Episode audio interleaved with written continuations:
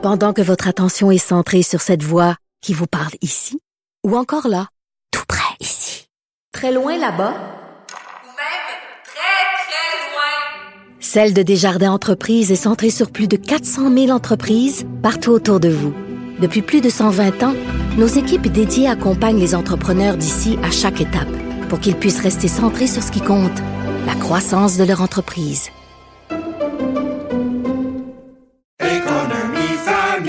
Ici Ricardo. Et Émilie, marchand d'IGA. On a envie de vous inspirer à bien manger. À moins de 5 la portion. Suffit de repérer les produits valeurs sûres et de les cuisiner avec une de nos recettes. Les valeurs sûres, c'est bien pensé, hein? Bien sûr! Détails sur IGA.net. Léa Strisky. Mais je veux que tu le saches que ça a un effet. Mathieu Cyr. Ouais, mais ça, c'est vos traditions, ça. La rencontre. Il y a de l'éducation à faire. Faut avouer que je suis pour la démarche. La rencontre Strisky-Cyr. Ah, il y a Achille et Carl qui me font des petites chorégraphies euh, en régie. Vous devriez voir ça, euh, Mathieu Léa. Salut. Ah, salut. Il égaye euh, l'ambiance. Euh, on va philosopher aujourd'hui, euh, Mathieu, sur le fait d'avoir ou non des enfants. On sait là qu'il y a de plus en plus de jeunes personnes qui remettent cette idée-là en cause et qui disent qu'avoir des enfants, c'est pas bon pour la planète. Et honnêtement, avec tout ce qui se passe et après avoir écouté Don't Look Up, je dois dire que je partage un peu. Je sais pas si c'était à refaire, si j'en referais dans le contexte actuel. Pas que je les regrette, mes enfants. Vous comprenez ce que je veux dire, là, hein, c'est clair. Ouais, ouais. Je ne vais pas me ramasser sur le cover d'un site à potin. Euh, elle regrette d'avoir eu des enfants puis payer de la psychanalyse aux trois jusqu'à la fin des temps. Mais Mathieu, toi, tu as fait un- une rencontre qui te fait reconsidérer ces questions-là. Oui, ben moi, tout d'abord, j'ai j'ai jamais adhéré à ça. Euh, je sais que c'est un mouvement de plus en plus populaire. Il y a des organisations, il y a des groupes qui font promotion d'une vie sans enfants. Il y a même un terme pour ça aux États-Unis, on les appelle des, des GINKS, pour Green Inclination No Kids. OK. Euh, en Angleterre, il y a un organisme qui s'appelle Population Matters, qui est une espèce de groupe qui rassemble des gens qui ne veulent pas d'enfants. Je déteste ces personnes. Je trouve qu'ils ont des arguments merdiques, égoïstes et égocentriques, comme une gang de hipsters qui mangent du quinoa en se regardant. Euh, je, ils ont des arguments qui se peuvent. Je c'est vrai, ils- faire un enfant, c'est mettre 58,6 tonnes de CO2 par an dans l'atmosphère terrestre. Ben, c'est ce Oui, que j'allais te dire quand tu parlais d'égoïsme. Eux pensent la même chose des parents, là, que mettre un enfant au monde dans la situation actuelle, c'est un geste très, très égoïste. Oui, mais là où est-ce qu'il y a une différence, c'est que moi, je pense pas que j'ai raison par rapport à mes enfants. Je m'explique Ouais. là-dessus, c'est que pour eux, un enfant, de la façon qu'ils parlent, c'est un vulgaire pion qui fait juste consommer du CO2 en faisant rien de sa vie. Comme si l'enfant ne deviendrait jamais un adulte, comme si l'enfant avait jamais décidé pour... Qu'est-ce qu'il y a? Ben, un pion qui fait du CO2, je, jusqu'à un certain âge, c'est un peu ça que c'est pareil. Ben oui, mais c'est vrai, c'est ça. Oui, mais à un moment donné, je veux dire, il y a Oui. même des adultes. Je veux dire, moi, j'ai, c'est ça que je voulais te parler, justement. Tu sais, je suis au Pérou, il y a des débris de plastique partout sur le bord des routes. Il y a des places, c'est un dépotoir sur le verre. J'ai jamais vu ça de ma vie. Tu fermes les fenêtres de ton auto parce que ça schlingue, comme, ils, disent- comme ils disent dans les, euh, les visiteurs, là, ça pue. C'est dégueulasse. Et il y a, il y a quatre gars, fin vingtaine, qui ont parti d'une compagnie qui s'appelle Wasted.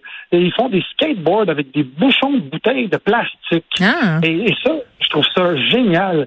C'est juste un exemple, c'est ça, parce que je les ai rencontrés, je les ai interviewés, ils m'ont montré tous leurs leur trucs, puis c'est génial de, de, de, de, voir cette jeunesse-là qui trouve des solutions. En Inde, il y a un autre gars qui s'appelle euh, Samir Lakani, qui lui euh, est une compagnie, je un autre gars, tu sais, dans le fond, ils, ils sont une équipe, Lui, il y a deux, deux gars, deux filles dans l'équipe, et eux, ils ont fait EcoSoap, et eux, ce qu'ils font, c'est que, c'est encore une fois des jeunes, ils font le tour des hôtels, ramassent les savons, qui n'ont pas été utilisés ou qui ont été à peine utilisés, ils les stérilisent avec euh, de la machine, en fait, de la machinerie qu'ils ont achetée. Hmm. Ils les stérilisent les savons, les font fondre et les redonnent. C'est un, organisme Fait que là.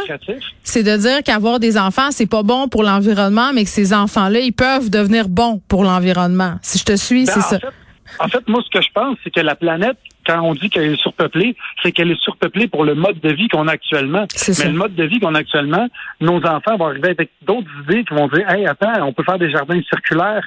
Euh, où est-ce que tu n'as plus besoin d'avoir 150 pieds carrés de terrain pour faire pousser trois carottes? On peut avoir d'autres idées de consommation qui peuvent être meilleures pour Mm. la planète. Donc, on pourrait être 120 milliards puis ça dérangerait pas. Fait que c'est là que je dis, je peux pas dire ne faites pas d'enfants parce que ils ont peut-être raison, mes enfants. Mm. Puis moi, je dis faites des enfants et faites juste leur enseigner à être moins cons que nous, puis ça va bien aller. Rappelle-nous combien t'en as des enfants, Mathieu? J'en ai 24. Il y en a que tu connais pas là-dedans, j'imagine. Non, mais t'en as deux ou t'en as trois? Je me rappelle plus. Ben, j'ai- dans une famille recomposée, on a trois enfants. OK, bon, donc trois enfants, trois enfants. Léa, on a trois aussi. On a fait notre part pour repeupler ou pour polluer le Québec de demain, c'est selon. Euh, toi, Léa, est-ce que tu as déjà euh, réfléchi à cette question-là euh, philosophique des impacts environnementaux de se reproduire?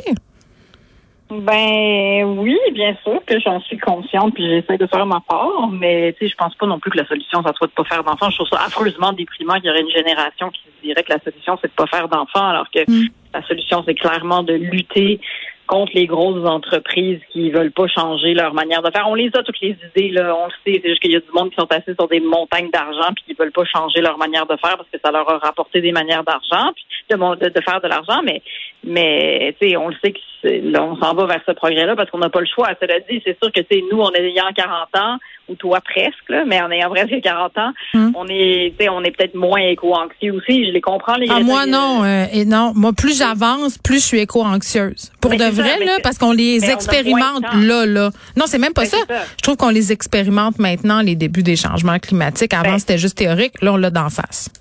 Oui, c'est ça. Puis tu sais, après, je- là où je regrette évidemment pas d'avoir fait, fait des enfants, puis- mais c'est peut-être pas pour des questions climatiques ou, ou environnementales que j'ai déjà angoissé. J'ai déjà angoissé sur le, le- la violence de notre monde. Sais, quand il y avait des vagues d'attentats, Oui. euh, que je, tu sais, je me disais, c'est quoi ce monde dans lequel j'ai mis mes enfants? Je veux dire, le Bataclan, tout ce genre de choses-là. Tu sais, c'est c'est sûr que j'ai, je comprends l'anxiété. Là, je comprends de, de pas vraiment savoir vers quoi on s'en va. Puis la Mm. pandémie a pas aidé.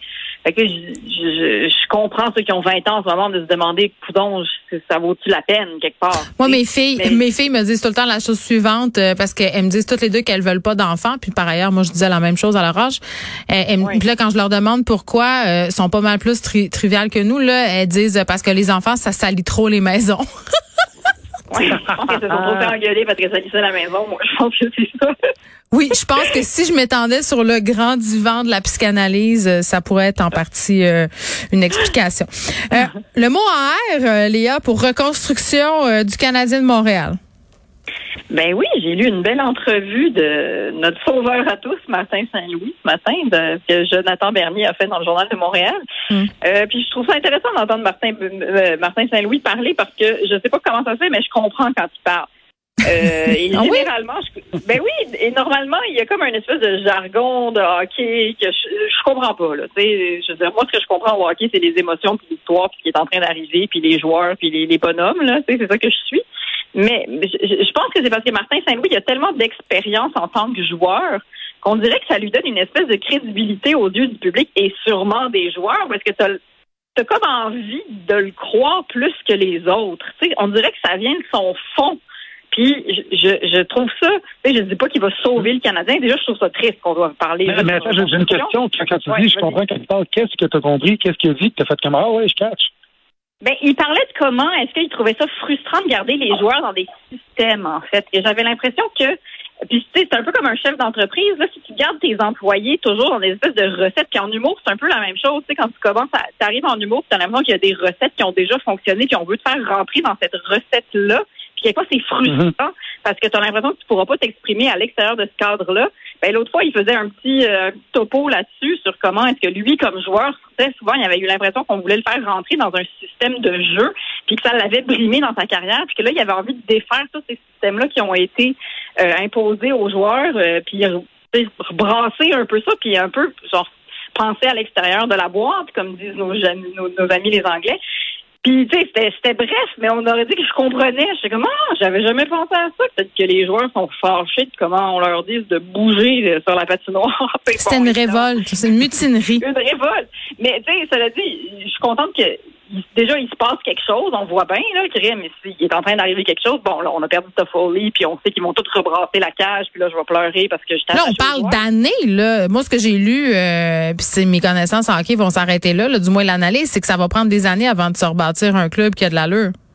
Ben, c'est sûr. Puis c'est un petit peu déprimant parce qu'il y a deux secondes, on était la belle princesse qui s'en allait au bal. Là. Ouais. Je veux dire, il y a deux secondes. Fait que là, je sais pas comment ça se fait qu'on est en train de parler de reconstruction comme si euh, nos, notre Canadien, c'était genre les Mais non, mais la, de la- Montréal. le carrosse s'est transformé en citrouille. Là. Si on poursuit la Ben, métaphore de la princesse, c'est pas mal ça. Ben oui, puis là, on, on est revenu au début du film. Là, Martin Saint-Louis dit clairement que il pogne la fille qui sait pas encore qu'elle est belle. tu sais. Il pogne la fille au début du film. Là, Là, on va y enlever ses lunettes. On va y faire un beau brushing, on va y trouver une robe. Ouais, puis dans le fond, la fille, c'est Angelina Jolie, là. C'est toujours ça dans le Oui, film. ou- ils ont mis une chemise carottée puis des lunettes, puis là, elle les, en- Ouais. elle les enlève, puis tu fais Eh! Moi, je pense que c'est- Sandra Bullock, moi. Moi, je Tu pense que c'est Sandra Ah, Bullock. J'adore entendre des filles parler de hockey. Pourquoi? C'est ça. Mais c'est des très Hey, ça bonnes parle de carrosse, de Cendrillon, de citrouille, d'Angelina Jolie, des brushing. Colin, c'est beau. Ben, les gars aussi en ont des métaphores boiteuses, hein. Ben, Veux-tu qu'on commence? On y était Oui, Il était temps qu'on arrive. Moi, je pense que le Canadien est dilaté à à peu près deux. Ça va être long avant qu'on accouche. Oui, Moi, tu- je pense que c'est là qu'on est rendu. dans des métaphores euh, de naissance et de périnatalité. Oui, je suis complètement. euh, Est-ce qu'on va accoucher d'une souris? Ok, là j'arrête. Là c'est épouvantable. Là ça va beaucoup Ça, trop loin. Mais euh, Mathieu, je vais attendre ton analyse euh, d'un sujet typiquement féminin pour demain. C'est son devoir. Oui. Oui, parce que tu nous parles de garage. de Transformer puis de G.I. Joe. Le mot muffler, s'il te plaît. On tient quelque chose. Ok, à demain. À demain, bye.